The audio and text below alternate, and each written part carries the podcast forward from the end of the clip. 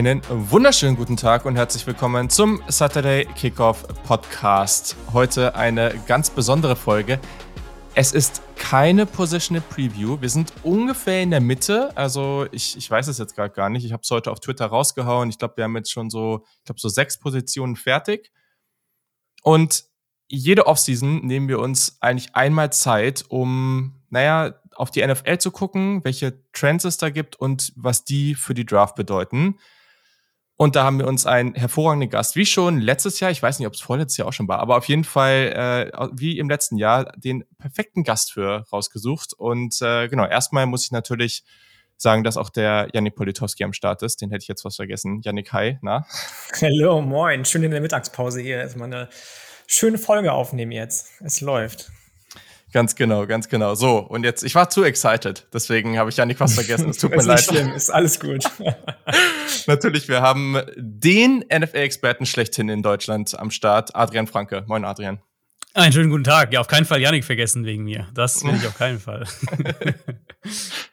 Nee, nee, das, äh, das werden wir nicht tun. Das kriegen wir hin. Ähm, ich ich denke, du bist auch schon, weil wir sind jetzt gerade so in der Mitte vom Combine, du bist auch schon gerade wild am Rankings anpassen, weil der eine Receiver jetzt eine, eine schnellere 40-Jahr-Zeit gelaufen ist. Ich habe äh, gestern gesehen, Christian Watson, Wide Receiver 5 ja, oder sowas bei irgendwem. Ähm, also ja.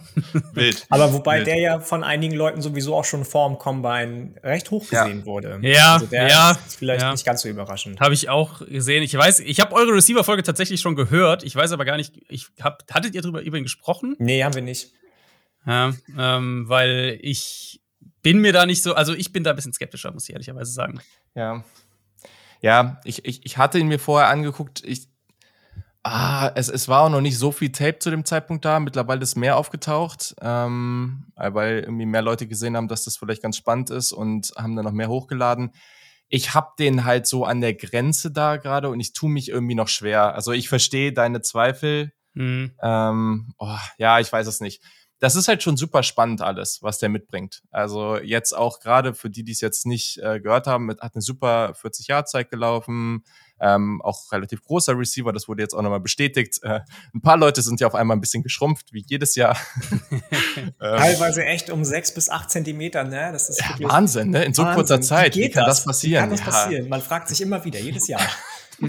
ja, es ist jedes Jahr wieder überraschend. Das, das ist tatsächlich so. Ähm, aber also letztlich finde ich, ich finde es halt immer spannend für die Extreme, die Combine, und ich finde es immer mhm. spannend, um halt ein mhm. paar Namen nochmal mitzunehmen, die man eventuell vielleicht nicht angeschaut hätte oder nicht im Detail analysiert hätte, wie jetzt, wenn man einen Receiver halt hat, der halt einfach der schnellste Receiver ähm, bei der Combine ist dieses Jahr, dann guckt man sich vielleicht nochmal an, den man vorher vielleicht nicht über angeschaut hätte. Ähm, aber ja, wie ihr schon gesagt habt, letztlich nicht, äh, nicht überreagieren ist, denke ich, der, der, der Schlüssel. Ja, das ist, das ist ja richtig. Trotzdem spannend und die Ohio State Buckeyes äh, Receiver sahen auch gut aus. Das ist eigentlich das Einzige, was wichtig ist. Äh, daher bin ich auch glücklich. Wobei die von Chris Olave, der, der wurde ja erst mit einer 4-2-6 geklockt und dann wurde das ja noch mal irgendwie massiv ja, angepasst. 4-3-6 also, oder so oder 4-3-8 irgendwie. Also ja, ja, irgendwie so. Das wäre auch sehr überraschend gewesen. Also ich mag ihn sehr. Ich habe es ja auf Twitter auch schon mal geschrieben gehabt vor, ja, vor ein paar Wochen. Ja. Aber das hätte mich dann doch schon sehr überrascht. Das wäre ja, das wäre ja quasi äh, James Williams Speed gewesen.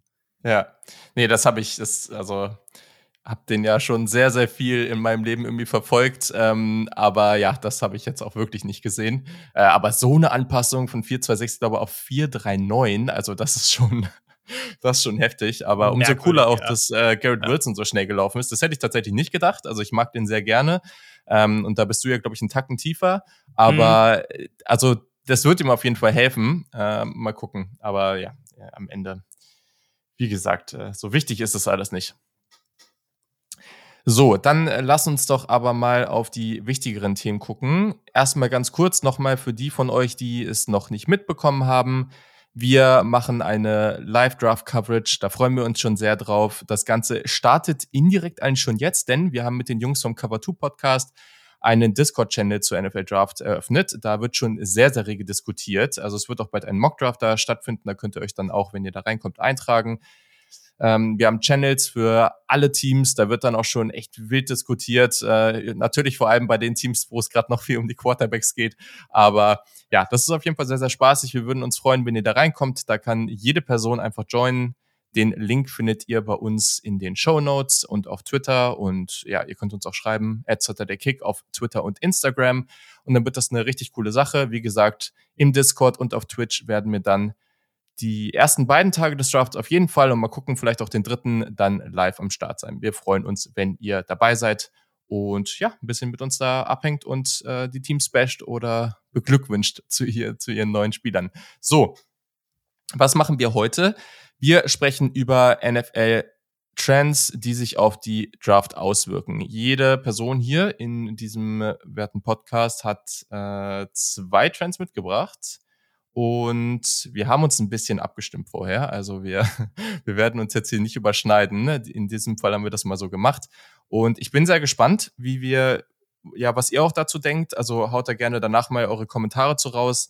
Ich denke, bei dem einen oder anderen wird es vielleicht auch ein bisschen Backlash geben von der einen oder anderen Person. Werden wir mal sehen. Aber ja, ich bin sehr, sehr gespannt. Und Adrian, starte du doch einfach mal mit deinem ersten und dann gucken wir mal, was wir dazu denken. Ja, sehr gerne. Äh, der wird mit Sicherheit äh, Auswirkungen auf die Art und Weise haben, wie man, glaube ich, auf die Quarterback-Klasse im mhm. diesjährigen Draft schaut. Weil mein erster Punkt ist, betrifft die Quarterback-Position generell ähm, in der NFL. Und ich habe es mal so überschrieben, weil ich das Zitat tatsächlich in, ich habe nochmal nachgeschaut, nach Woche 5 hatte ich das mit Blick auf die Panthers und die mhm. Broncos geschrieben in meinen, äh, in meinen Spieltag-Takeaways. Ja, ich weiß, hier ist, hier ist eine gewisse Panthers-Affinität, ähm, musste stark sein. Aber meine Überschrift war ähm, Go Big or Go Home auf der Quarterback-Position. Und ich habe noch mal, ich habe die letzten beiden Sätze noch mal rausgeschrieben. Äh, die kann ich ganz kurz zitieren, weil sie, finde mhm, ich, das relativ gerne. gut zusammenfassen. Äh, und zwar war das Zitat, auch wenn ein Bridge-Quarterback manchmal unvermeidlich ist und sogar sinnvoll sein kann, gibt's wenig Grund dafür, sich aus Roster-Building-Sicht darauf einzulassen. Die Lektion aus der Frühphase dieser Saison ist einmal mehr No Quarterback, No Party. Und ich würde sagen, das Gewicht von dem Takeaway hat sich eher noch deutlich gesteigert im Laufe der Saison und, und mit ja. dem Highlight dann für mich dieses Chiefs-Bills Playoff-Spiel, oh, yes. ähm, wo ich auch rausgegangen bin aus dem Spiel und gesagt habe, wie kannst du als GM von einem AFC-Team dir das Spiel angucken, diese, diese, diese Quarterback-Lasershow, die das da war, und dir dann sagen, ja, ich denke, äh, nächstes Jahr mit, mit Carson Wentz, mit, mit Sam Darnold, mit Teddy Bridgewater, da greifen wir voll an. Da sind wir im Rennen. Ähm, und ich habe jetzt bewusst diese drei Veterans genommen, in die Teams eben nochmal investiert haben, weil da muss man, finde ich, schon unterscheiden. Ähm, ein Mid-Level-Quarterback, der auf einem Rookie-Vertrag spielt, ist eine andere Sache, ist, eine, ist einfach eine andere Diskussion. Mhm. Das erlaubt es einem ja eben, Ressourcen woanders zu investieren. Aber Picks, halt jetzt per Trade in dem Fall, und dann eben Geld. Ähm, bei Bridgewater war es ja bei den Panthers relativ viel Geld bei dem mhm. ersten Deal. Wentz hat, hat immer noch einen guten Cap-Hit. Darnold jetzt die Fifth-Year-Option. Ähm, wird die Panthers knapp 20 Millionen kosten in der kommenden Saison in diese Art Quarterback diese Ressourcen zu stecken, das habe ich eben immer kritisiert, wenn Teams das in den letzten Jahren gemacht haben. Und ich finde, diese Saison hat den Punkt nochmal deutlich unterstrichen, dass ich eher noch deutlicher in diese Richtung denke. Weil der entscheidende Punkt für mich ist, NFL-Offenses haben, oder heute, wenn wir heute auf die NFL schauen, ähm, Offenses sind so viel Quarterback-freundlicher als noch vor 20 Jahren und, und mhm. selbst vor 10 Jahren. Und dementsprechend kann man eine effiziente Offense mit einem limitierten Quarterback aufs Feld bringen. Ich meine, die Extremversion haben wir jetzt mit den 49ers gesehen, die, die ja. mit Garoppolo in einem Super Bowl waren und, und jetzt einmal kurz davor waren, noch einen zu spielen. Und wenn man das dann weiterdenkt, finde ich, kommt man an den Punkt, dass es eben viele Mid-Level-Quarterback-Optionen gibt, die starten können und mit denen man eine solide Offense haben kann. Mehr noch als jetzt vor 10, 20 Jahren, wenn wir einfach schauen, was ist an Quarterback-Qualität da und was machen NFL-Teams daraus. Aber um sich wirklich abzusetzen, braucht man eben den Elite-Quarterback. Und solange man den nicht hat, finde ich, zum einen sollte man eben immer auf der Suche sein, bis man ihn gefunden hat. Und zum anderen nicht sich auf so eine Mid-Level Übergangslösung festlegen und da rein investieren, weil da, da ist eben einfach, das ist der eine Punkt, wo kein, ähm, wo finde ich kein Vorteil für ein Team gewonnen werden kann. Da ist eine ganze Menge drin. Das ist super spannend. Ich glaube, das finden auch äh, alle unsere ZuhörerInnen besonders spannend, dieses Thema. Und ich habe da auf jeden Fall auch so einige oder so eine Meinung zu. Ähm, Yannick, äh, was, was denkst du denn dazu? Also ich kann das natürlich auch aufgrund der ganzen äh, letzten Saison, die wir gesehen haben, inklusive des Playoffs, nur unterstreichen. Ne? Also wir müssen uns da nur irgendwie die Teams angucken, die im Playoff gestanden haben, wie gesagt, außer den Steelers, 49ers und mit Abstrichen vielleicht Eagles, äh, sind das alles Teams gewesen, die Starspieler auf der Position hatten, während Tannehill, Mahomes, Brady, auch wenn der jetzt schon wahnsinnig alt ist und retired ist, Prescott, äh, Josh Allen, Kyler Murray, Andrew Rodgers, äh, äh, Aaron Rodgers, Mac Jones und Derek Carr, die auch zumindest für ihre Teams das Beste rausgeholt haben und ähm, alle Teams, die da eben jetzt nicht im Playoff gewesen sind, denen fehlt auch dieses gewisse Level an Quarterback-Play. Ähm, was ich ganz spannend finde, ist, dass dazu natürlich auch immer noch das Offensive Line Play kommt. Also wenn deine O-Line nicht zumindest auch solide ist, dann, ähm, ne, klar, wenn du ein guter Quarterback bist, ein sehr guter Quarterback, äh, dann kannst du das irgendwo irgendwie kompensieren. Aber wenn du eben dann kein guter Quarterback bist, dann fällt es dir schwer, das zu kompensieren, die O-Line zu lenken, Fehler der O-Line auszubauen. Ne, da wird immer mehr auf äh, in Practice Raps aufgrund von Verletzungssorgen auf irgendwelche äh, Spielpraxis ohne Spiele zu spielen verzichtet. Und ähm, deswegen ist es immer so ein, so ein schmaler Grad. Wo investiere ich? Investiere ich zuerst in eine Offensive Line, damit ich meinem Quarterback, der gegebenenfalls ein Rookie ist und noch nicht so viel Erfahrung mhm. hat, erstmal Sicherheit gebe, ne, was dann natürlich, wenn ich Adrian richtig, richtig, verstehe, immer der Weg sein muss, bevor ich einen teuren Quarterback als Bridge Quarterback bezahle. Ähm, oder sage ich, nee, ich mache eben diese Bridge Quarterback-Geschichte, weil ich denke, der Quarterback ist zwar nicht gut genug, aber erfahren genug, um eine anfällige O-Line zu lenken, zu unterstützen, was, wie wir gesehen haben, bei Teddy Bridgewater und bei, bei ähm, äh, Carson Wentz zum Beispiel mehr oder weniger mal gut geklappt hat. Ich bin bei Carsten Wentz immer noch so ein bisschen auf einem anderen Pferd als ihr wahrscheinlich. Den mag ich eigentlich von den genannten noch am liebsten und der passt auch am ehesten noch in das System rein, das er spielt, wenn, wenn man mich fragt. Aber gerade bei Carolina, gerade bei Denver ist es halt einfach wahnsinnig auffällig, dass da an mhm. anderen Ecken genauso viel fehlt. Und ähm, dann kann ich schon verstehen, in gewissem Maße zumindest, dass die Ansätze sich unterscheiden. Ne? Matt Rule fährt dann eben den Ansatz, okay, O-Line ist zwar auch Trash, aber ich habe zumindest einen Quarterback, der einigermaßen schon arbeiten kann. Ob das jetzt auf wahnsinnig erfolgreichem Niveau ist, ist die andere. Frage dann. Deswegen ist, gehören auch noch so ein paar andere Sachen mit dazu, glaube ich. Aber alles in allem, natürlich gehe ich da voll mit. Also ja. gerade wenn es um das Kansas äh, City Chiefs Buffalo Bills Spiel geht, mhm. da brauchen wir nicht drüber reden. Ja, du musst so einen Quarterback haben und du musst gamblen, du musst dem Quarterback die besten Umstände geben, wenn er in seiner Rookie-Saison schon ist und wenn es nicht eine Rookie-Saison ist, dann danach, ähm, damit der auch dein Team irgendwann führen kann, weil dann endet es eben wie mit beispielsweise Sam Darnold, wenn du es nicht machst, dann kannst du noch so talentiert sein, ähm, wenn er den mhm. Support nicht hat, wird da draußen nichts, weder bei den New York Jets noch bei den Carolina Panthers. Ja, also es ist, also grundsätzlich ist bei diesem Take natürlich auch ganz wichtig zu sagen, so oder so ist es unglaublich schwer, einen guten Quarterback zu finden oder so einen richtig guten Quarterback zu finden. Also wir sehen es ja jetzt, ähm, du hast die Spieler schon angesprochen, die Spieler, die jetzt praktisch nochmal diese zweite Chance bekommen haben in den letzten Jahren, das ist eigentlich fast immer schief gelaufen. Brad Coleman, ähm, wer den nicht kennt, guckt mal auf YouTube. Sehr, sehr spannender, der macht sehr spannende Videos, sehr, sehr ja, smarter Mensch, der sich sehr gut mit Football auskennt. Der hat gerade auch ein Video dazu gemacht, wo er nochmal analysiert hat, wie viele First-Round-Quarterbacks in den letzten zehn Jahren eigentlich funktioniert haben und warum er auch ganz oft daneben lag. Und äh, ja, einige seiner Misses kann ich äh, absolut teilen. Siehe Justin Herbert, siehe Deshaun Kaiser. Äh, und er hat halt auch nochmal rausgefunden, eigentlich sind es essentiell 30 Prozent, also knapp ein Drittel der Quarterbacks, die in den letzten zehn Jahren hochgedraftet wurden, die auch wirklich was geworden sind. Und das ist halt einfach nicht viel. Ähm, und trotzdem muss man es versuchen. Ähm, ein, ich habe so eine Prognose, weil, also, Adrian, du hast ja, du bist ja auch der Meinung, glaube ich, dass die Quarterback-Klasse jetzt äh, Jetzt, dass man sie nicht vielleicht komplett abschreiben sollte, aber gleichzeitig, dass das jetzt nicht die beste Quarterback-Klasse der mhm. letzten Jahre ist, auf keinen Fall. Ähm, und wenn man jetzt mal drauf guckt, dieses Jahr, suchen ja schon wieder verdammt viele Teams einen Quarterback. So, man kann schon sagen, im, ja, in den letzten ein, zwei Jahrzehnten hat, ist das Quarterback-Level in der gesamten Liga, wenn man einfach auf die, auf alle 32 Teams guckt, natürlich schon gestiegen. Aber auch diese, dieser Unterschied zwischen den Top 5 Quarterbacks und dem Rest, der gefühlt wächst der auch immer weiter an. So, und jetzt wenn wir gucken, wie viele Teams jetzt schon wieder nach Quarterbacks suchen, es sind viele mittelmäßige auf dem Markt. Die guten werden wahrscheinlich auch nicht die Teams wechseln. Und dieses Jahr haben wir dieses Vakuum dadurch, dass die Quarterback-Klasse eher nicht so besonders gut ist. Ich habe das Gefühl, dass wir ja, in den nächsten ein, zwei Jahren vielleicht sogar ein bisschen, so wenn man auf die gesamte Liga guckt, dass die Quarterback-Qualität wieder ein bisschen, bisschen sinkt und dadurch es noch, noch mal wichtiger wird, dass man einen dieser paar richtig, richtig guten Quarterbacks hat? Ich denke, also zum, vielleicht zwei Punkte. Ich denke, zum einen ähm, ist es immer ganz wichtig bei diesen, äh, gerade auch bei Quarterback-Analysen, dass man es halt nicht im Vakuum macht, weil man kann immer sagen, ja, draft halt jedes Jahr einen und, ne, aber so funktioniert es natürlich nicht, das wissen wir auch alle.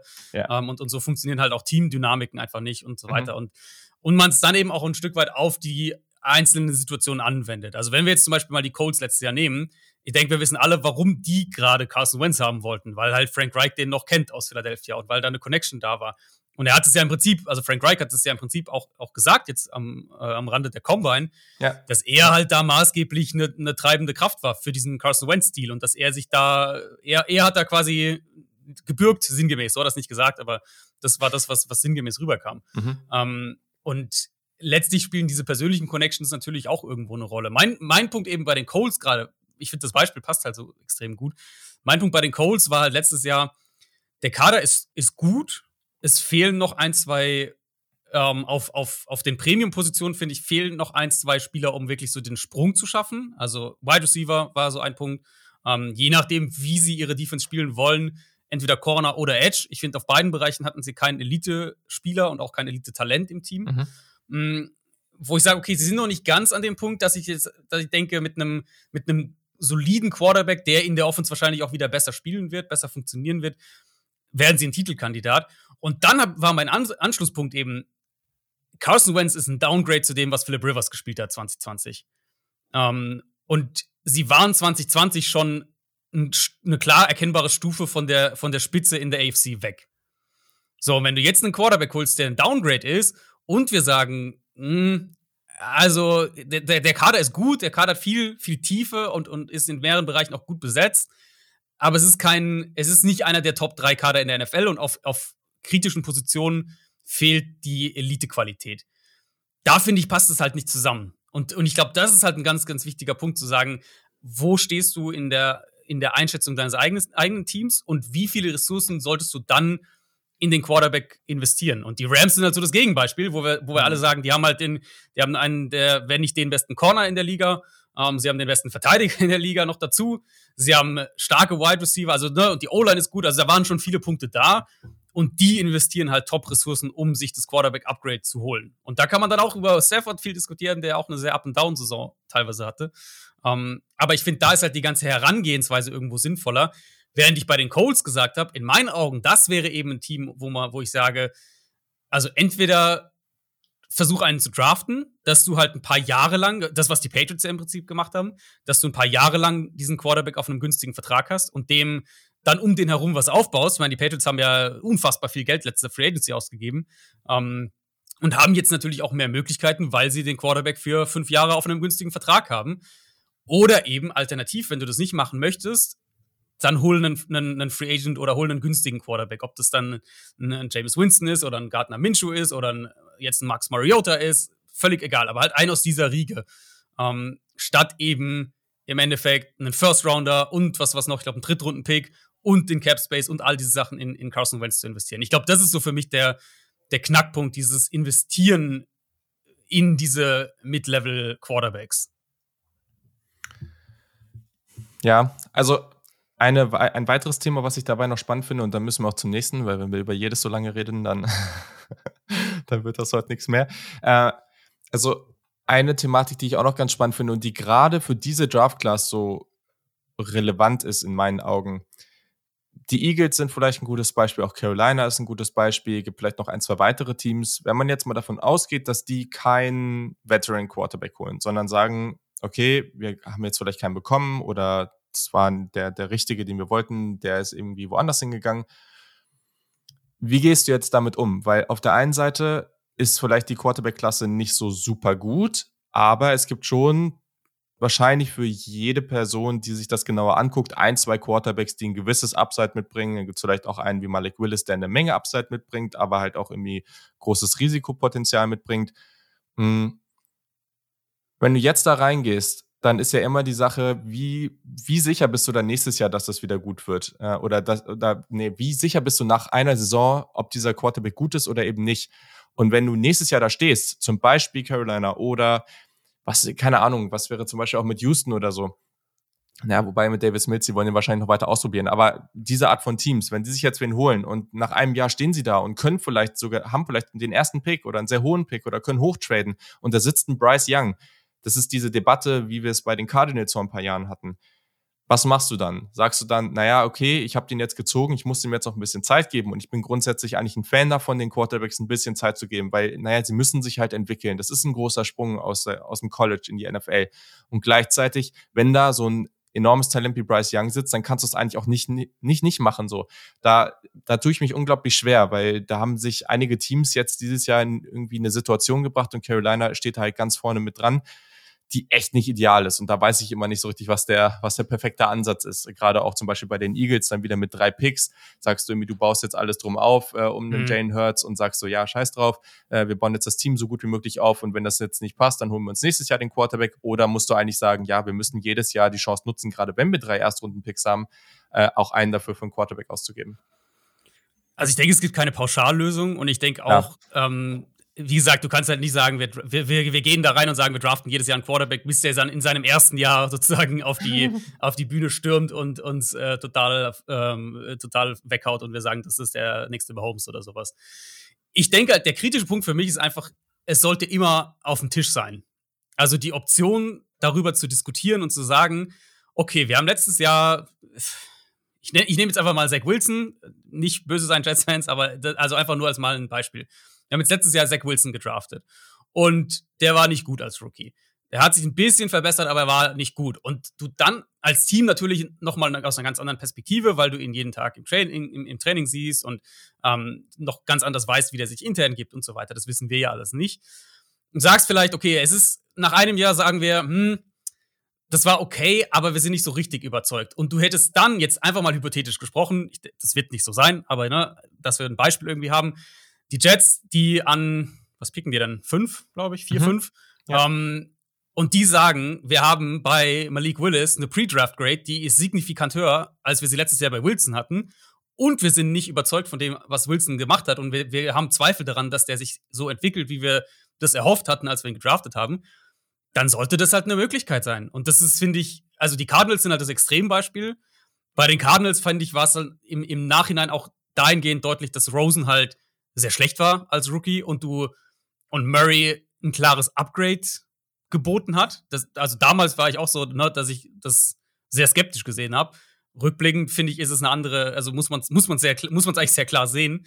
Ähm, und ich fand die Diskussion war ein Stück weit letztes Jahr auch angebracht bei den Dolphins, wo ich gesagt mhm. habe, hm, Tour ja, Sample Size war jetzt nicht übermäßig groß, aber er hat auch nicht wahnsinnig viel gezeigt. Was ist denn, wenn du aus Dolphins Sicht bei, okay, Lawrence wirst nicht kriegen, aber ähm, bei einem Trey Lance, bei einem Justin Fields eine signifikant höhere oder eine, eine ähnlich hohe Draft-Grade hast wie bei Tour und du eben mit Tours Entwicklung nicht zufrieden bist und er nicht das ist, was du dir erhofft hast.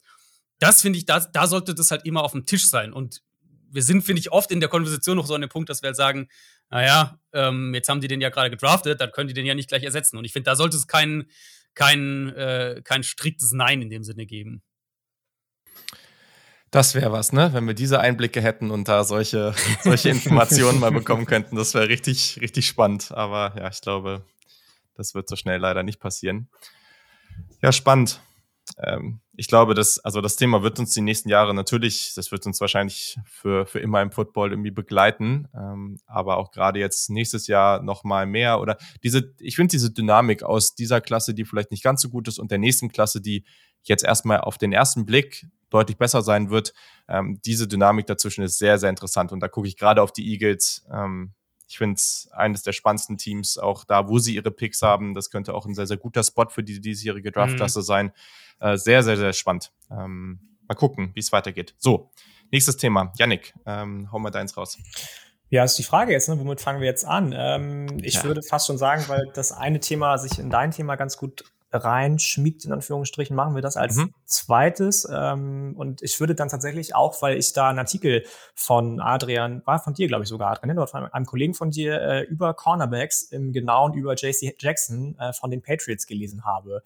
Was ist da los? Sind Cornerbacks die neuen Runningbacks? Warum hat der verdammt nochmal keinen Vertrag unterschrieben bis jetzt? Natürlich ne, gibt es auch einige ähm, Spieler, die in den letzten Jahren fette Verträge unterschrieben haben. Man guckt sich nur Davis White an bei Buffalo, aber dann muss man trotzdem wahrscheinlich von, den, von Patriots Seite den, den Standpunkt sehen, jedes Jahr, in den letzten Jahren zumindest, gab es sehr, sehr gute Cornerbacks-Klassen. Die dieses Jahr ist wieder sehr gut. Man hat letztes Jahr schon äh, Steven Gilmore nicht bezahlt. Ähm, da war eine ähnliche Situation, wobei man mit dem zumindest verhandelt hat. Jetzt verhandelt man gar nicht erst um einen neuen Vertrag von JC Jackson. Der sagt ja selbst auch, er glaubt nicht mal, dass die Patriots ihn behalten wollen. Glaubst du, ähm, dass die sich wirklich denken, Cornerbacks sind, oder ihr, ihr beiden, äh, glaubt ihr, dass die wirklich denken, junge Cornerbacks kommen im Moment so fluktuativ in die NFL immer wieder rein, der ist ersetzbar, ich muss den nicht bezahlen? Oder warum sagen sie nicht ähnlich wie die meinetwegen, ähm, ja, eben Buffalo Bills, wir bezahlen den jetzt und wir gönnen dem den fetten Vertrag, damit der auch auf Teufel komm raus bei uns bleibt. Sind beileibe nicht die einzigen. J.E. Alexander zum Beispiel ist stand jetzt auch 2023 Free Agent von den Packers und wenn ihr mich fragt, einer der besten Cornerbacks der Liga. Ähm, warum ist das so? Also bei den Patriots ergibt es halt keinen Sinn. Das ist so, ich, ich bin, ich finde schon, man kann eine Diskussion darüber führen, ob wir in der NFL ähm, mehr dahin gehen, dass nicht Cornerbacks unwichtiger werden, aber dass die Cornerback, dass, dass du, dass du bei Cornerback eher wirklich diese Gruppe als Weak Link Position aufbaust. Also eben sagst, hey, wenn wir hier drei haben, die in Ordnung sind, damit, damit mhm. funktioniert unsere Defense und wir legen unseren Schwerpunkt woanders hin und wir geben keine 20 Millionen im Jahr für einen Cornerback aus, weil wir keinen, weil wir, weil wir schematisch das nicht so aufbauen, dass wir ähm, einen Elite-Corner brauchen. So ein bisschen das, was die Bengals gemacht haben in der, in der vergangenen Saison. Ähm, für die Patriots ergibt es halt in meinen Augen keinen Sinn. Und ich, also ich glaube es ehrlicherweise erst, dass JC Jackson wirklich auf den Markt kommt, wenn er auf dem Markt ist. Ähm, es klingt ja so, als würden sie ihm den Franchise-Tag nicht geben wollen. Vielleicht kriegen sie dann noch irgendwie einen langfristigen Deal hin, weil die Patriots sind halt für mich immer noch eines der Musterbeispielteams dafür, wie für eine Defense, die halt viel auf Man-Coverage setzt, viel diesen, diesen Nummer 1 Corner halt auch irgendwo braucht. Ähm, und, und Jackson für mich ist er ein, ein Top 5 Corner. Wir hatten gerade, wir hatten diese Woche gerade bei uns im Podcast auch das, das Thema Top Free Agents ähm, auf der defensiven Seite. Und ehrlicherweise für mich jetzt sogar ein Top 3 Corner, wenn ich in die NFL, wenn ich aktuell die Cornerbacks in der NFL ranken müsste. Und ein Top 3 Corner mit 26 in einem Team, das eigentlich die Cornerback-Position priorisiert. Also für mich wird es keinen Sinn ergeben, wenn die Patriots den nicht, nicht halten. Auch selbst mit dem im Hinterkopf, ja, Belichick ne, zahlt nicht immer gerne Top-Geld für, für, für Free Agents, aber also, wenn nicht für JC Jackson, dann weiß ich ehrlicherweise nicht so ganz für wen sonst. Sehr, sehr spannend. Ähm, erstmal, Leute, ne, Downstairs Talk, unbedingt die neue Folge anhören. Das ist ein super Preview auch für die, für die Free Agency, die jetzt kommt. Habe ich heute Morgen schon mir schön beim Sport, äh, heute Morgen um sieben beim Fitness gewesen. Da schön dabei die, die, die neue Folge reinge, reingezogen. Sehr, sehr gut. Ähm, ja, ist ein spannendes Thema. Also, Ey, das ist, das ist ganz cool, weil wir haben jetzt gleich eine perfekte Überleitung zu deinem nächsten Thema, Adrian, und mhm. das dann wiederum zu meinem ersten Thema. Deswegen, das machen wir auch gleich so. Das passt alles ganz, das greift schön ineinander, sagen wir mal so. Ähm, also ich glaube grundsätzlich, dein erst, deinen ersten Punkt finde ich ganz, ganz spannend dabei. Das Korn, also in den letzten Jahren, so, ja, ich weiß gar nicht, vor so zwei, drei Saisons war das, glaube ich, da, da gab es so diese ganz starke Debatte, die gibt es natürlich immer noch, aber da war sie gefühlt ein bisschen präsenter. Hm dieses Defensive Line gegen Secondary. Was ist denn jetzt wichtiger? Und da war ich auch immer mehr auf der Seite, okay, Cornerbacks, ähm, da musst du richtig gut aufgestellt sein, du musst halt deinem Passwash irgendwie mehr Zeit geben und der Quarterback muss den Ball länger halten und dann kriegst du das schon irgendwie hin. So, das, was wir jetzt gesehen haben, auch wie einige Teams Erfolg hatten, ähm, und das hat natürlich auch viel mit diesem ganzen Too High Safeties Look und diese ganze Geschichte zu tun, ähm, das hat also äh, gefühlt hat diese Entwicklung dann eben schon auch geholfen, dass es vielleicht in diese Richtung gehen kann. Natürlich siehst du dann auch bei den Rams, wenn Ramsey halt eine Seite wegnehmen kann, das hilft dir natürlich schon enorm. Diese Matchup-Vorteile, die, du, die du dadurch generierst, die sind sensationell. Aber wie viele von diesen Spielern gibt es wirklich? Und dadurch vielleicht auch einfach zu sagen, okay, wir spreaden das Ganze ein bisschen mehr aus und wir holen, also am Ende darf es bei Cornerback halt nicht diesen einen Spieler geben, der komplett angreifbar ist. So, das kann in der Defensive Line noch ein bisschen besser kompensiert werden in, in, in, der, in der Secondary eben nicht. Und dahin kann es vielleicht gehen. Aber ich glaube persönlich nicht so wirklich daran. Und das haben wir letztes Jahr zum Beispiel auch gesehen. Zwei Cornerbacks sind in der Top 10 der NFL Draft gegangen. Ich glaube, auch dieses Jahr werden wir wieder so einige, es ist ja auch wieder eine ganz spannende Klasse, werden wir einige sehen, die in der ersten Runde gehen. Deswegen glaube ich, ähm, dass es in so eine Richtung geht, dass der Wert wirklich stark runtergeht, kann ich mir in der Form nicht vorstellen. Ich glaube aber, dass das ein oder andere Team dann schon mehr in die Richtung geht und sagt, ja, ähm, wir fahren hier ein bisschen anderen Approach und das kann dann auch funktionieren, wird dann auch ganz spannend. Äh, ja, aber Adrian, du kannst es auch gerne gleich mit deinem zweiten Punkt äh, kombinieren, weil ich glaube, das passt mhm. ganz gut zusammen und daher, also da vielleicht dann auch nochmal so ein Take ähm, zu, abschließend zu den Cornerbacks geben, ähm, als Übergang. Ja, also ich, also ich will es auf keinen Fall so darstellen, so Cornerbacks, äh, ähm, oder ich würde das auch nochmal unterstreichen, was du gerade gesagt hast, Cornerbacks wären jetzt irgendwie unwichtig oder sowas. Ähm, das, das sicher nicht. Und ich denke auch allein, weil du eben äh, diese, also diese Top-Athletik auf der Position kriegst du halt nur, wenn du einen, einen First-Rounder oder einen, sagen wir mal, einen, einen ja. hohen Second-Rounder investierst. Und deswegen wird da auch nichts sich in dem Sinne dran ändern. Also da werden nach wie vor, keine Ahnung, fünf Corner in Runde 1 und nochmal vier in Runde 2 oder irgendwie so gehen. Ähm, ich fand's spannend, wie du gerade den einen Punkt äh, so kurz angerissen hattest, weil ich mir das auch notiert habe. Und ähm, da habe ich nämlich meine Betrachtung und so ein bisschen meine, meine bevorzugte Herangehensweise auch über die letzten zwei, drei Jahre verändert, was diese Pass Rush versus Coverage Diskussion mhm. ähm, angeht, weil ich mittlerweile wirklich der Meinung bin, dass eine Top D-Line heute mehr Impact hat auf Offenses in der heutigen NFL ähm, als eine Top Secondary. Ja, und das hat mehrere Gründe. Da gehört halt, also ich finde, da gehört zum einen mit dazu, dass wir einfach sehen, dass zu viele Teams drei manchmal vier gefährliche Receiving-Optionen haben. Also da kreuz und quer, ob das dann irgendwie drei Receiver und ein Titan sind oder wie auch immer. Oder ein Running Back noch mit dabei oder, oder vier Receiver, wenn wir nach Buffalo gucken. Ähm, und irgendwie drei Top-Corner zu haben, reicht dann teilweise nicht mal, weil dann wird irgendwie dein, dein Safety dann doch irgendwie äh, in, in Coverage ausgezogen oder dein, dein dritter Corner dann doch zu wackelig ist. So und die, der Spielraum für Fehler ist einfach super klein, finde ich, in, in der Herangehensweise.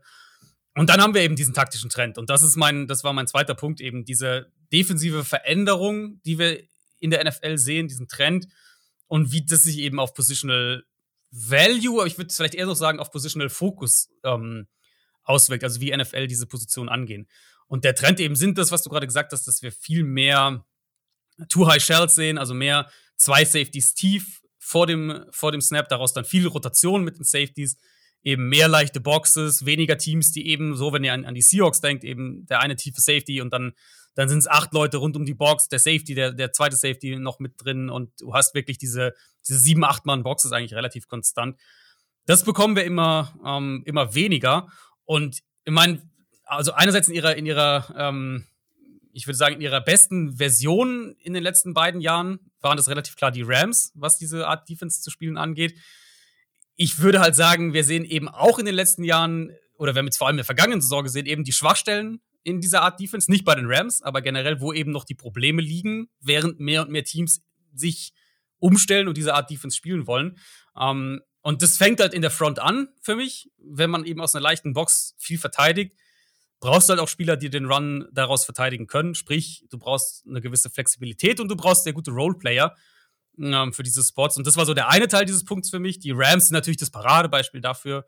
Und ja, Aaron Donald zu haben, gibt dir einfach sehr viel Spielraum, dass du drumherum so bauen kannst und dann noch einen Von Miller dazu zu holen, ähm, ist natürlich eine enorme individuelle Qualität. Aber was die Defense im Gesamtkonstrukt dann wirklich so, so konstant irgendwo macht und, und konstant auf diesem Level funktionieren lässt, das sind für mich die Roleplayer. Ähm, und das sind dann eben die Leute, gerade in der Mitte der Line, ein A. Robinson, ähm, Sebastian Joseph Day und Greg Gaines. Also jetzt nicht so die, die Top-Namen unbedingt, nicht die Leute, die, die 15 Millionen im Jahr verdienen, aber die halt für die Struktur, damit du generell drumherum dann so flexibel spielen kannst, wahnsinnig wichtig sind. Und das ist so, Defensive Line ist so der eine Punkt. Und wenn wir es dann, um die Cornerbacks mit reinzunehmen, auf die, ähm, auf die Secondary mit ausdehnen, ich habe mal geschaut, die, die, die Top 5 Defenses nach Success Rate letztes Jahr ähm, also nach, also Expected Point Added mhm. eben äh, Success Rate letztes Jahr waren die Saints, die Bills, die Cowboys, die Panthers und die 49ers.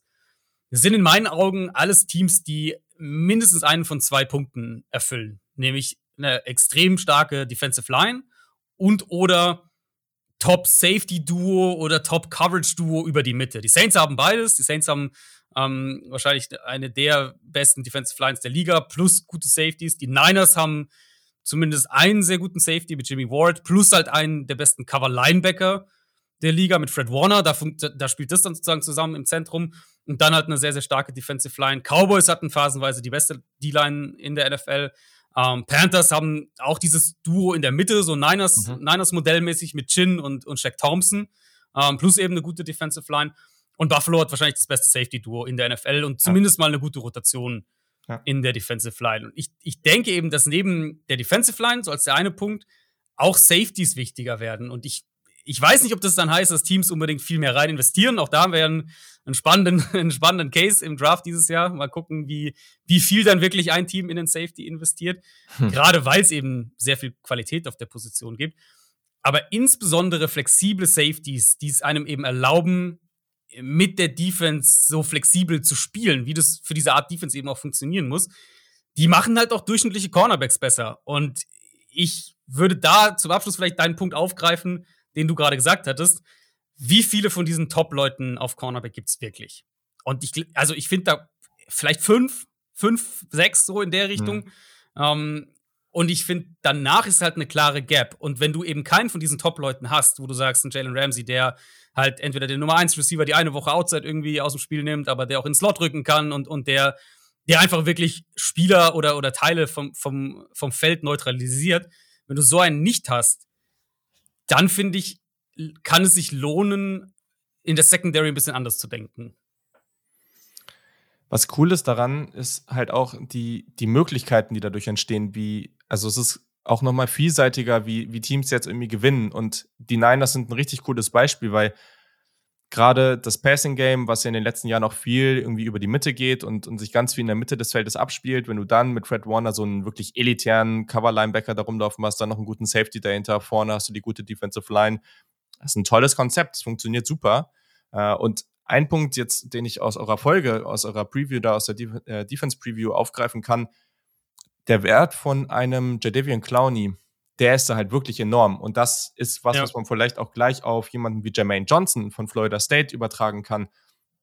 Jemand, der einfach als Pass-Rusher spannend ist, auf jeden Fall, aber auch wirklich absolut exzellent als Edge, aber vielleicht kann der auch mal in der einen oder anderen Rolle irgendwie so als, weiß ich nicht, ne, als, als äh, Three-Tag oder so agieren, ähm, der da auch gerade gegen den Run super, super gut unterwegs ist. Und deswegen, dann sehen wir immer wieder, wie wichtig ist das Scheme-Fit, weil es wird Teams geben, die sagen, okay, ich finde den irgendwie als, äh, als Outside Rusher spannend oder so und der macht gegen, die, gegen den Run einiges gut. Okay, mal gucken, vielleicht so ab 15, ab 20 ziehe ich den. Und vielleicht gibt es andere Teams, wo der, der der perfekte Scheme-Fit ist und diese Flexibilität absolut mitbringt. Und deswegen ist das ein Top 10 Prospect für die. Und das kann ich absolut nachvollziehen.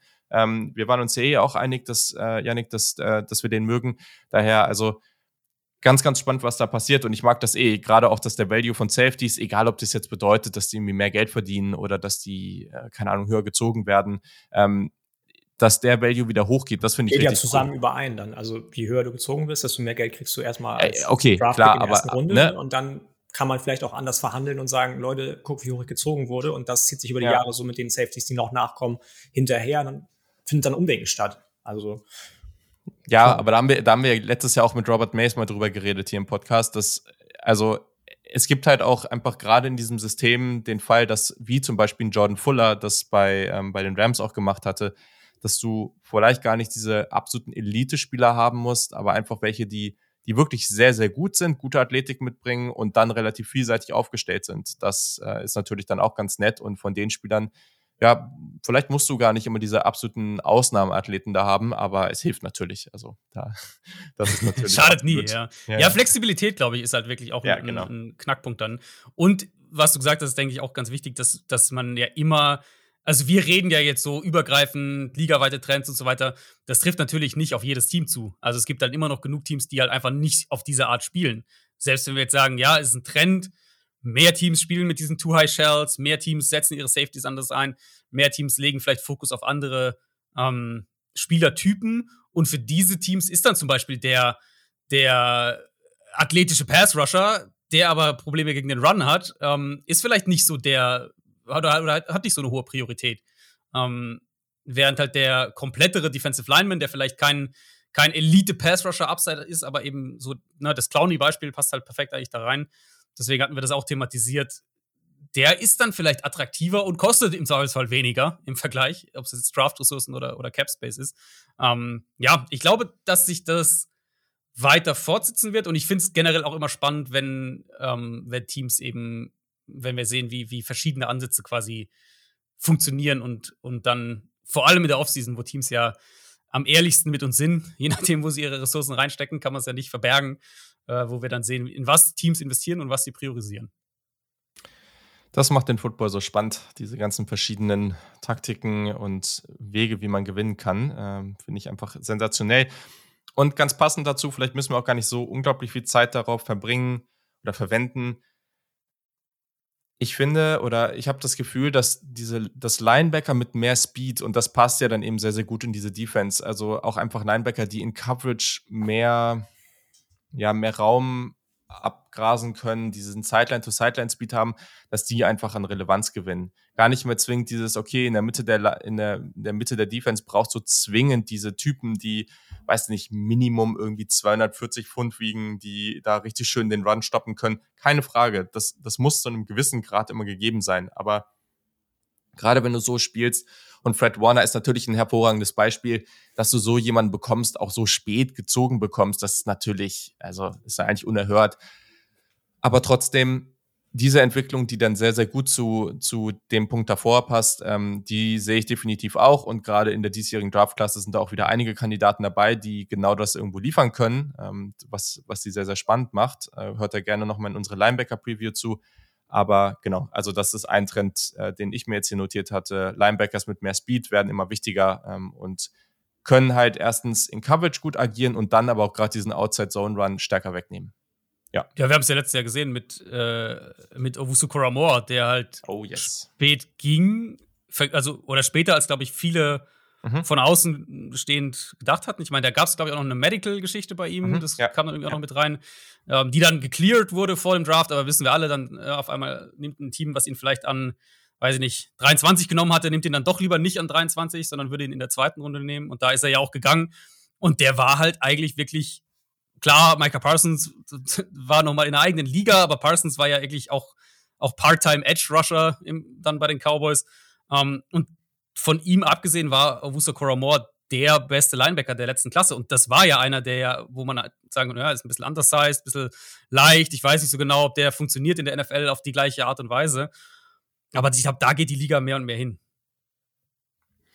Yes. Ja, Janik, das gefällt dir doch auch, oder? Also gerade mit den Spielern, die wir jetzt dieses Jahr in der, in der Linebacker-Klasse haben, dass, also, die dass die auch das, ja, aber auch, ja. dass die in eine Rolle potenziell kommen können, die, die deren Stärken so schön akzentuiert, gerade in der heutigen NFL. Das könnte richtig Laune bringen. Aber es greift ja alles aufeinander über ein. Ne? Also du hast ja noch mhm. eine zweite Frage gleich, die da auch ganz, ganz gut anschließt vielleicht. Natürlich wird die Liga offensiv auch immer passlastiger. So. Und du hast viele Third Downs, viele Fourth Downs Versuche, bei denen gepasst wird. Wenn ich da als Linebacker einfach nur ein Baumstumpf bin, der stehen kann, aber mir auch nicht, bringt mir das in der heutigen Defensive in der NFL nicht mehr viel. Ich muss dann auch athletischer sein, schneller werden, auf verschiedene Passkonzepte reagieren können. Ne? Oft wird heutzutage eine Offensive aus einer Spread Formation gestartet. Da muss ich reagieren können, muss überlegen können, aha, mhm. jetzt muss ich vielleicht da, da, da, da oder dahin. Und es gibt nicht mehr diesen einen Weg, den du ganz genau abgezielt sehen kannst als Linebacker. Ne? Deswegen ähm, finde ich es schon wichtig auch, dass du als Linebacker oder ist es immer wichtiger, dass du in Space auch agieren kannst. Das früher, das beste Beispiel ist ja neben Owusu Koromoa zum Beispiel auch Jamin Davis, ja, der dann auch nachher letztes Jahr im Draft oder in der Draft relativ hoch gezogen wurde. Das wäre früher nie passiert. Ja, so klein in Anführungsstrichen und leicht wie der ist. Der hat selber auch in einem Interview ganz schön gesagt. Er hat immer gehört und gesagt bekommen, er kann im Football höherklassig nicht auf der Position spielen, auf der er spielen will, hat sich aber nicht abbringen lassen davon. So, und er hat jetzt recht. Du musst Twitch haben, du musst explosiv sein, du musst mindestens athletisch genug sein, um eben auch mit einem Alvin Kamara mal mitlaufen zu können, aber auch andere Positionen übernehmen zu können und in so eine Hybridrolle reinzukommen, meinetwegen auch wie Jeremy Chin oft bei den Panthers. Ähm, und von daher, ich, ich gehe da ganz, ganz mit mit deinem Argument. Das ist schon schon nicht unwichtig, zumindest als mhm. Linebacker, mhm. dass man da äh, Schnelligkeit zeigt, aber eben na, klar, andere ähm, Aspekte sind auch weiterhin wichtig. Gar keine Frage. Und auch da verschiedene ja. Typen einfach. Also wir werden es ja, mhm. ich meine, das Patriots, die Patriots sind halt immer noch so ein bisschen unique in der, in der Hinsicht. Die werden immer noch die 250 Pfund, 260 Pfund Linebacker, äh, die werden die immer noch gerne sehen, weil die halt mhm. einfach ihre Linebacker anders einsetzen. Und auf der anderen Seite wird, höchstwahrscheinlich ein, ein, Spieler wie, wie eine Kobe Dean, der wird der Top, weiß nicht, was weiß ich, Top 20 oder so gehen. Um, und der ist halt 6-0, 225 oder sowas. Also, ja. das wäre ja vor fünf Jahren noch quasi undenkbar gewesen. Ja, ja. Das ist korrekt. Ja, cool. Okidoki, dann wechseln wir mit den letzten beiden Trends nochmal auf die offensive Seite. Ähm, ja, Yannick, starte du doch mal. Das ist dann auch, die beiden passen hier ganz gut zusammen. Ich glaube auch, dass die ganz einem. gut zusammenpassen. Ähm, ich stelle das einfach auch mal so in den Raum. Yards after Catch matters. Cooper Cup und Debo Samuel sind ja für viele die besten Wide Receiver in der NFL. Meine Frage ist da aber tatsächlich, ob sie einfach nur ein Produkt ihrer Umstände sind oder der Spielstil, in den sie eingebettet sind, ähm, ob das da irgendwelche Zusammenhänge hat, ob sie beide auch prinzipiell Grund des Erfolges der Rams und 49ers sind, weil dann ist nämlich ein ganz anderer Punkt noch ganz passend, finde ich. Wenn wir uns mal die Championship Game Teilnehmer angucken, hatten die alle einen Spieler in den Top 7 in den Yards After Catch Statistiken. Cooper Cup, Debo Samuel, ähm, Jamar Chase und Travis Kelsey. Ich weiß nicht, also ich mag solche Spieler sehr gerne und glaube schon, dass da Relevanz dran ist. Wie seht ihr das? Ja, also ich habe schon, ich habe in den letzten Jahren viel darüber nachgedacht. Ich glaube, ich habe das in einer der letzten Folgen auch schon mal, Wide Receiver Folge habe ich es, glaube ich, gesagt. Gerade dieses Thema, okay, also es war vor ein paar Jahren diese Jerry Judy gegen CD Lamb Diskussion. Und ich weiß noch, damals habe ich noch Jerry Judy davor gepackt, weil ich gesagt habe, okay, Route Running ist halt einfach so unglaublich wichtig. Und ich sage nicht, dass das unwichtig ist, das ist immer noch sehr, sehr relevant. Aber gerade jetzt, die Liga entwickelt sich irgendwo in die Richtung und ich sehe schon auch, dass, dass gerade dieses Yards after Catch, du versuchst deine Playmaker in die Position zu bringen und was können sie danach mit dem Ball machen? Haben sie die Athletik, die Agilität, das laterale Movement, haben sie aber auch die Physis, um danach wirklich was mit dem Ball anzustellen. Und äh, ich, ich gebe dem Ganzen schon deutlich mehr Relevanz. Man sieht das in der NFL mehr. Ähm, hat es vorher natürlich auch schon gesehen. Aber es gibt einfach auch wieder mehr neue Wege, wie das irgendwie umgesetzt wird. Und ja, ich habe schon durchaus das, also ich glaube, man würde das schon im Vergleich zu ein paar Jahren, vor ein paar Jahren würde man das in meinem Ranking, würde man da schon ein bisschen Veränderung drin sehen. Also heute, jetzt auch unabhängig davon, wie gut die jetzt sind, heute würde ich wahrscheinlich sie die Lamp halt höher ranken. Äh, einfach weil mir das wichtig ist. Also es ist jetzt auch diese Garrett Wilson gegen Chris Olave-Diskussion, auch wenn das jetzt beide nicht. Ja, auf jeden Fall. Das haben wir ja in der Folge schon gesagt, in der genau, das sind, das sind beides jetzt nicht die Yards after Catch-Spieler vor dem Herrn. Da gibt's andere, die sind da besser. Aber das ist schon einer der Gründe auch gewesen, warum ich Garrett Wilson noch mal ein bisschen davor habe, weil ich bei Chris Olave so ein bisschen Fragezeichen habe, ob der halt physisch genug ist. Aber es soll jetzt auch gar nicht um die beiden gehen ich finde es auf jeden Fall wichtiger, als ich es noch vor ein paar Jahren gesehen habe. So, und jetzt darf Adrian uns sagen, warum das nicht so ist. ich würde es vielleicht, ich würde es, glaube ich, anders formulieren, äh, weil es geht für mich viel auf die, auf diese Scheme-Thematik wieder zurück, ja, die, wir, ja. die im Prinzip in meinen ersten Punkt reinspielt, mit dem, wir sehen halt mehr und mehr Quarterback-freundliche Offenses, nenne ich es jetzt mhm. mal, mhm. oder man könnte es auch einfach anders sagen, man könnte auch einfach sagen, effizientere Offenses, was, was äh, schematische Aspekte angeht in der NFL. Und ich meine, Debo Samuel ist halt ein super Beispiel, weil jetzt, also ganz blöd gesagt, Debo Samuel in der, boah, was nehmen wir denn? In der Bills Offense. Nehmen wir mal die Bills Offense. Debo Samuel in der Bills Offense ist nicht ansatzweise der Receiver, der in der 49ers Offense ja. ist. Und das liegt nicht daran, dass die Bills Offense schematisch schlecht wäre und es liegt auch nicht daran, dass sie einen schlechten Quarterback hätte, sondern im Gegenteil in beiden Fällen. Ähm, aber wenn wir einfach mal gucken, Yards after Catch pro Completion in der vergangenen NFL-Saison. Jimmy Garoppolo, Platz 1 mit 6,5 Yards after Catch pro Completion. Josh Allen auf dem vorletzten Platz mit 4,3, also über zwei Yards weniger. Mhm. Und das liegt natürlich nicht daran, dass jetzt Garoppolo den Ball besser wirft als, als Josh Allen oder genauer wirft oder was auch immer. Ähm, oder dass die Receiver in Buffalo schlecht werden. Auch da im Gegenteil.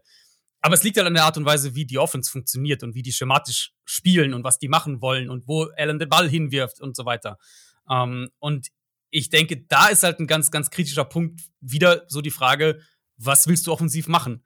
Mm, und dann kommst du eben an, an verschiedene Receiver-Typen. Und da bin ich, weil ich finde, die, die äh, Receiver-Klasse ist ja super spannend dahingehend dieses Jahr, dass es halt nicht die, nicht, nicht unbedingt das Elite-Elite-Prospect gibt, wie wir es in den vergangenen Jahren ja eigentlich immer hatten, wo es dann irgendwie zwei, drei gab, die es klar in der Spitze waren. Ich meine, mhm. du hast das Lamb Judy angesprochen, letztes Jahr natürlich mit Chase, mit Smith und, und Waddle für die meisten war so die, die klare Top 3.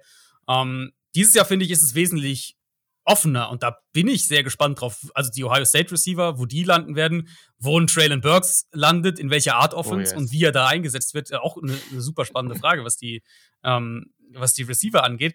Aber ich denke also, es ist, man kann, wenn man auf die Liga schaut, schematisch, was so Trends angeht, offensiv, sieht man ja relativ klar, wie krass dieser Shannon und ich nehme jetzt McVay mal noch mit dazu, Shannon und McVay Coaching Tree, wie der sich ausbreitet, die eigentlich jedes Jahr jetzt seit, seit drei Jahren mehr oder weniger.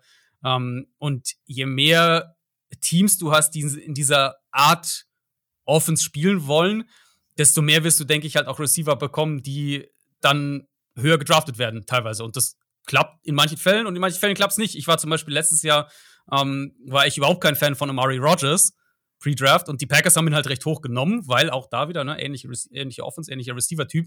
Jetzt Rookie-Jahr war nicht, war, war, war nicht gut. Mal gucken, ob der sich noch entwickelt. Aber ich denke, dieses Receiver-Profil wird wichtiger in der NFL, je mehr sich diese Art Offense eben ausbreitet. Ja, also sicherlich auch zum Beispiel Drake London finde ich in dieser Diskussion total spannend, weil der, also seine Physis und das, was er nach dem Catch macht, war ein ganz, ganz essentieller Teil davon, warum ich ihn so hoch genommen habe mhm. oder warum ich ihn so hoch auf dem Board habe. Gleichzeitig der, wenn der in die falsche Offense kommt und falsch eingesetzt wird, dann kann das halt auch wirklich katastrophal werden. Also der muss eben auch genau in diese Situation kommen. Also jemand wie mh, hm, Chase Claypool zum Beispiel, der hat ja am College auch gefühlt eigentlich entweder ist er vertikal gegangen oder er hat irgendwie ist eine kurze Drag Route gelaufen und hat dann den Ball bekommen und hat danach halt irgendwie alles weggehauen, was in dem, in, ihm in den Weg gekommen ist. Und bisschen, bisschen so in diese Richtung. Also du musst dem Spieler dann schon noch die Möglichkeit geben, das auszuleben und ihn dann nicht in eine komplett andere Rolle zu stecken. Und da, daher, genau daher kommt ja auch sowas, was jetzt mit Debo Samuel passiert. Viele hatten den damals in der Draft, ähm, ich, ich, ich meine, der war jetzt nicht super niedrig, aber die, die meisten hatten den trotzdem jetzt nicht, nicht ganz hoch. Aber er ist jetzt eben in dem perfekten Umfeld und wird da ideal eingesetzt. Richtig gut. Und es macht einfach sehr, sehr viel Spaß dabei zuzugucken. Ähm, aber ja, also es ist, es ist einfach gut zu sehen und ich glaube, das wird auch hier wieder Unterschiede geben, ähm, je, nach, je nach Spieler, je nach Offense, aber gerade das, was du jetzt auch meintest, dass eben dieser Coaching-Tree jetzt von den, 49, von, von den 49ers und Rams ausgehend immer mehr ähm, verteilt wird, immer, immer ja, präsenter wird in der NFL, mhm. das wird diese Entwicklung nur, nur stärken. Ja, und dann kommt es natürlich auf den Quarterback an, das darf man auch nicht vergessen, ja. weil manche Quarterbacks also das ist ja zum Beispiel eine der, der wirklich ganz klar äh, starken Qualitäten von, von Jimmy Garoppolo, ist ja nun mal diese, diese, diese Präzision und dass er halt den Ball sehr gut über die Mitte des Feldes werfen kann, was halt bei anderen Quarterbacks nicht die Stärke ist. Und manche Quarterbacks werfen den Ball halt gerne zu großen Receivern in, in enge Fenster auch und andere machen das halt wieder nicht. Und das ist halt auch immer so eine, ähm, ich finde, das hat man bei, bei, bei Kyler Murray dieses Jahr sehr gut gesehen. Mhm. Der halt dann wirklich, und mein AJ Green ist sicher kein Top-Receiver mehr in der NFL.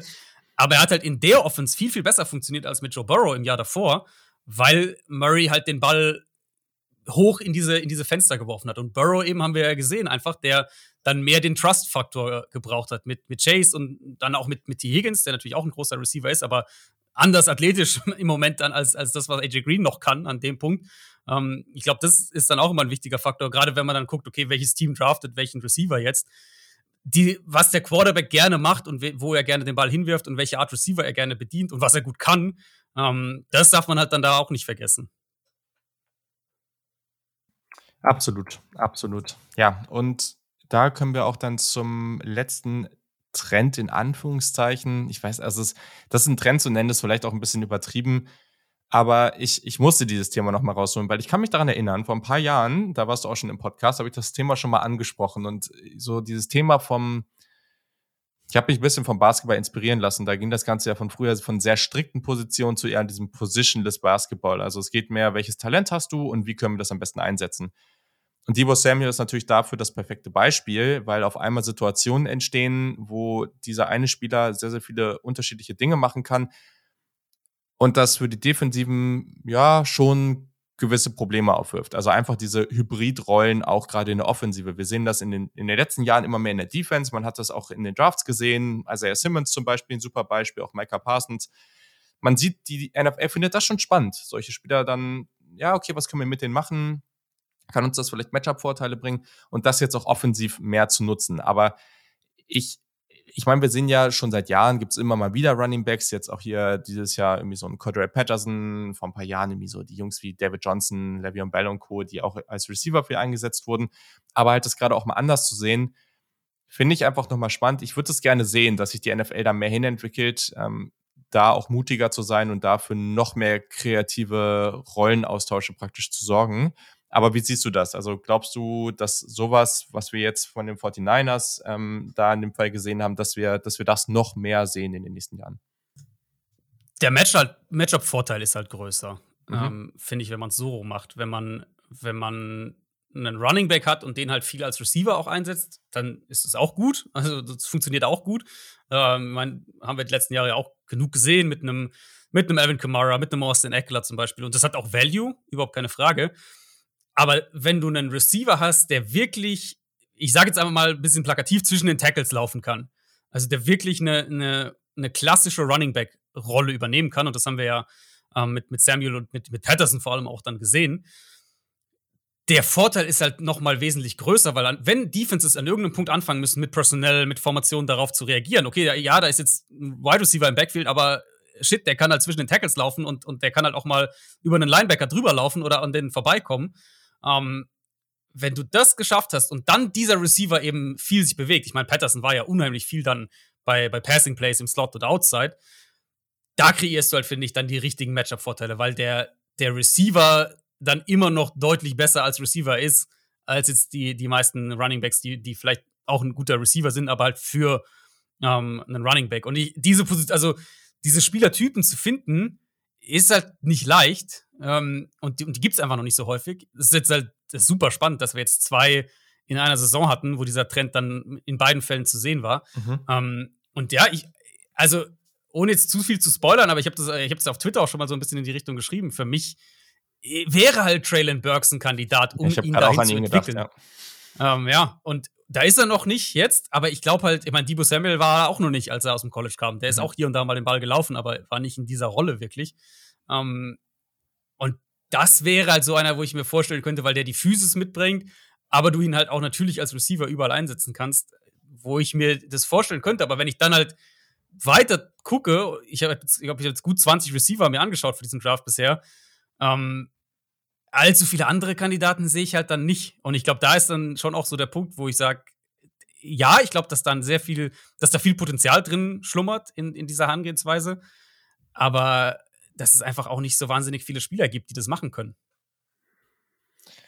Ja, ja, das ist, das ist definitiv noch super, super wichtiger Punkt. Aber auch da ist natürlich wieder, okay, wenn das jetzt mehr und mehr passiert, so, okay, dann vielleicht wird das auch am College dann nochmal mehr gemacht. So gibt es mehr Spieler, die sagen, oh, okay, ich finde das vielleicht spannend. Das könnte eine coole Rolle für mich sein und die entwickeln sich mehr dahin und dann, aber ich meine, Traylon Burks, das ist ja die ganze Zeit schon so spannend, weil wann hat man meinen Wide Receiver mit den Maßen auch gesehen, der, der so eingesetzt wurde. Also es hat mich auch erstmal massiv verwirrt, weil ich die ganze Zeit dachte so, okay, krass, was geht hier eigentlich ab? Ähm, aber dann ist man irgendwie auch intrigued und denkt sich, ja, okay, es könnte, könnte schon was werden. Ja. Also, aber du musst ja gar nicht zwingend die Maße haben. Guck dir auf der anderen Seite Wanda Robinson an, der, glaube ich, nur 15 Ja, aber, kann, aber kann der zwischen den Tackles laufen? So, also das sehe ich halt dann eher weniger. Ne? Das ist schon ein Zwerg.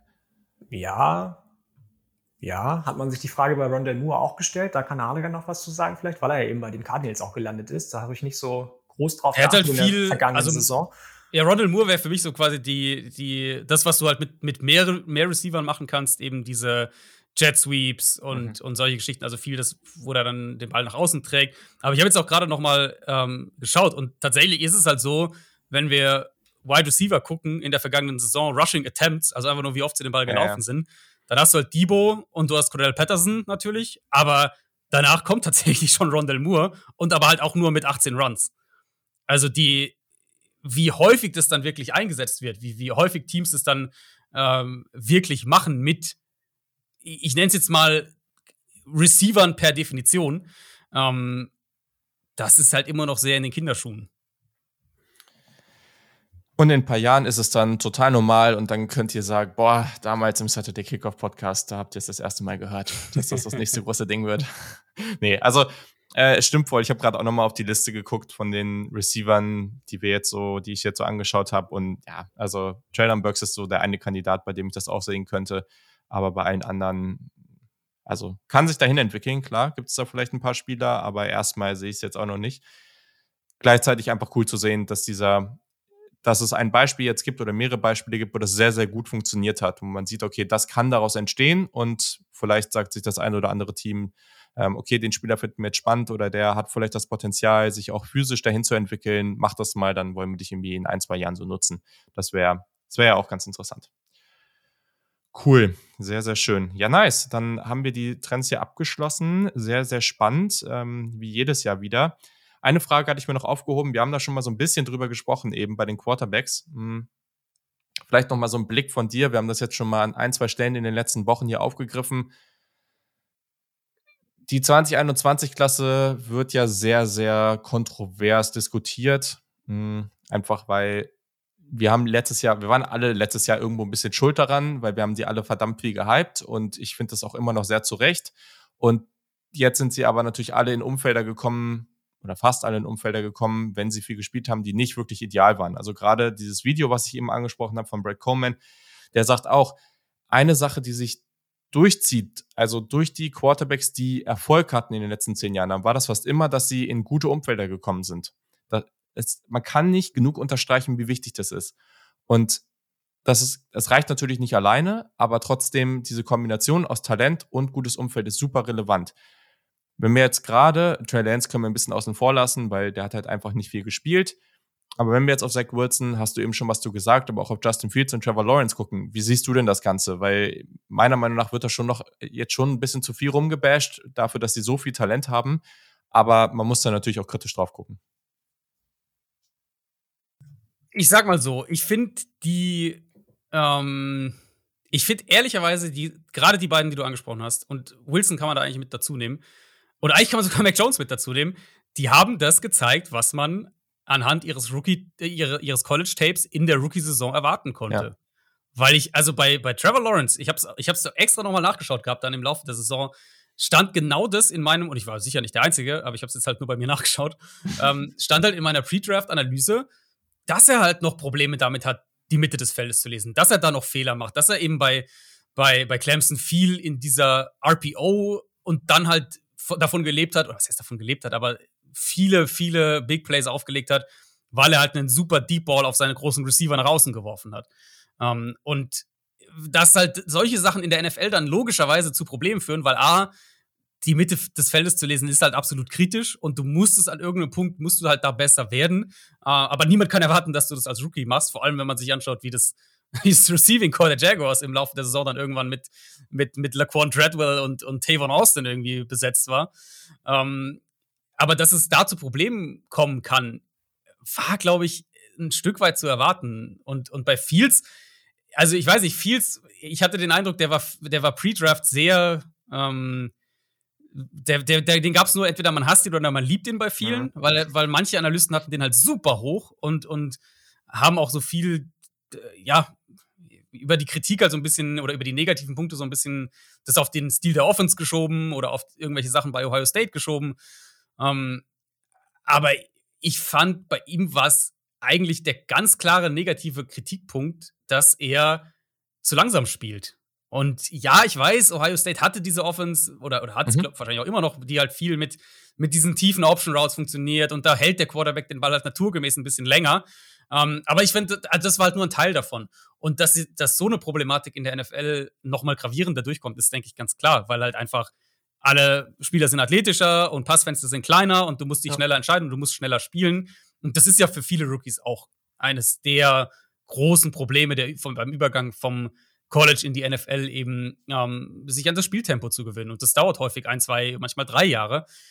Deswegen, ich bin da immer noch relativ entspannt. Bei Lawrence insbesondere, ich finde, da hat man die, die, die, das Potenzial am meisten gesehen wenn wir jetzt Mac Jones mal vielleicht ausklammern, Mac Jones war eigentlich auch genau der Spieler, wo wir uns gedacht haben, dass er ist. Er ist halt in die mhm. beste Situation gekommen.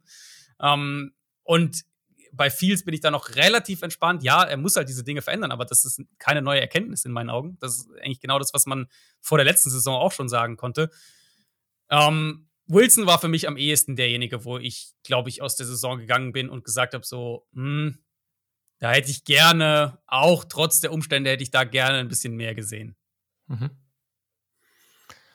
Ja, ja, ich glaube, da das teilen wir an der Stelle. Also wir haben ja auch da kann man Jahr gar so nicht mehr viel zu sagen, richtig. Ja, wir, wir, haben letztes Jahr ja so oft gesagt, es würde uns null überraschen, wenn Mac Jones wenn Mac am Ende Jones, aus der Saison ja. geht und die, das beste Rookie-Jahr gespielt hat, einfach weil ja, der am, ja. am, weitesten ist, aber das macht ihn halt trotzdem nicht zum talentiertesten Quarterback-Prospect an der Stelle. Genau. Und das wird ja, ja. ich meine, das wird sich ja wahrscheinlich ehrlicherweise dieses Jahr wiederholen. Also, äh, ich weiß noch nicht genau, wie die Klasse sich dann, wie die Klasse am Ende ausgeht, aber jetzt nehmen wir mal einen Desmond Ritter. Ähm, ich habe jetzt ehrlich gesagt nicht mehr im Kopf, wie, wie ihr den genau hattet, aber sagen wir mal, der wird, der, der wird nicht der erste Quarterback sein und wahrscheinlich auch nicht der zweite, der geht. Nee. Ähm, der geht vielleicht irgendwie dann so in der zweiten Hälfte der ersten Runde. Ich glaube, meine fünf war der und bei euch war der, glaube ich, ähnlich bei James und dir, Julian. Ja, Oder? perfekt. Ich glaube, der habt den am vier oder so. Ja, ja perfekt, genau, perfekt. Ähm, sagen wir mal, er geht als vierter Quarterback irgendwie so in den 20er-Picks. Dann ist halt eine sehr gute Chance, dass der eine sehr solide Rookie-Saison spielen wird, weil der halt einfach ein bisschen weiter schon ist und weil der jede Menge Erfahrung mitbringt und wahrscheinlich in eine gute Situation kommt aber das muss man halt dann, finde ich, das muss man halt dann immer noch getrennt ein Stück weit betrachten von der, von der Pre-Draft-Analyse dahingehend, wo, ähm, wo sein Potenzial liegt und wo die Reise für ihn halt perspektivisch ähm, hingehen kann. Und genau, Mac Jones ist halt das perfekte Beispiel dafür. Ja, genau. Also, das ist auch bei Justin Fields natürlich, der, der wird wahrscheinlich nie der Quarterback sein, der, der jetzt irgendwie den besten Processing Speed hat. So, dahin wird er sich nicht entwickeln. Aber mhm. das muss er halt auch nicht. Er muss da natürlich besser werden und dann muss die Offense drumherum muss so aufgestellt und angepasst werden, dass das zu seinen Stärken passt, wie es bei jedem Quarterback getan werden muss. Und dann kann das richtig, richtig cool werden. Aber ja, es ist halt die Frage, ob das da wirklich passieren wird. das ist leider immer so ja. das Problem. Ja. Cool. Es bleibt spannend auf jeden Fall. Also sowohl mit der letzten Quarterback-Klasse als auch mit der aktuellen. Das, äh, ja, ich glaube, wir werden noch ähm, also wir haben ja, wir waren uns ja lange alle einig gefühlt, dass äh, diese Quarterbacks alle recht spät gehen. Und ich glaube, mittlerweile bin ich der Meinung, dass wir uns da noch umsehen werden wie früh da doch der eine oder andere vom Bord geht. Dazu sind die Teams einfach zu Quarterback geil. Es ist halt einfach so. ja, vor allem werden halt nicht so viele Wechsel im Endeffekt wieder. Ja. Das ist ja, ja. das ist ja immer so das Thema, das, das tolle Quarterback-Karussell und am Ende wechselt dann einer oder so.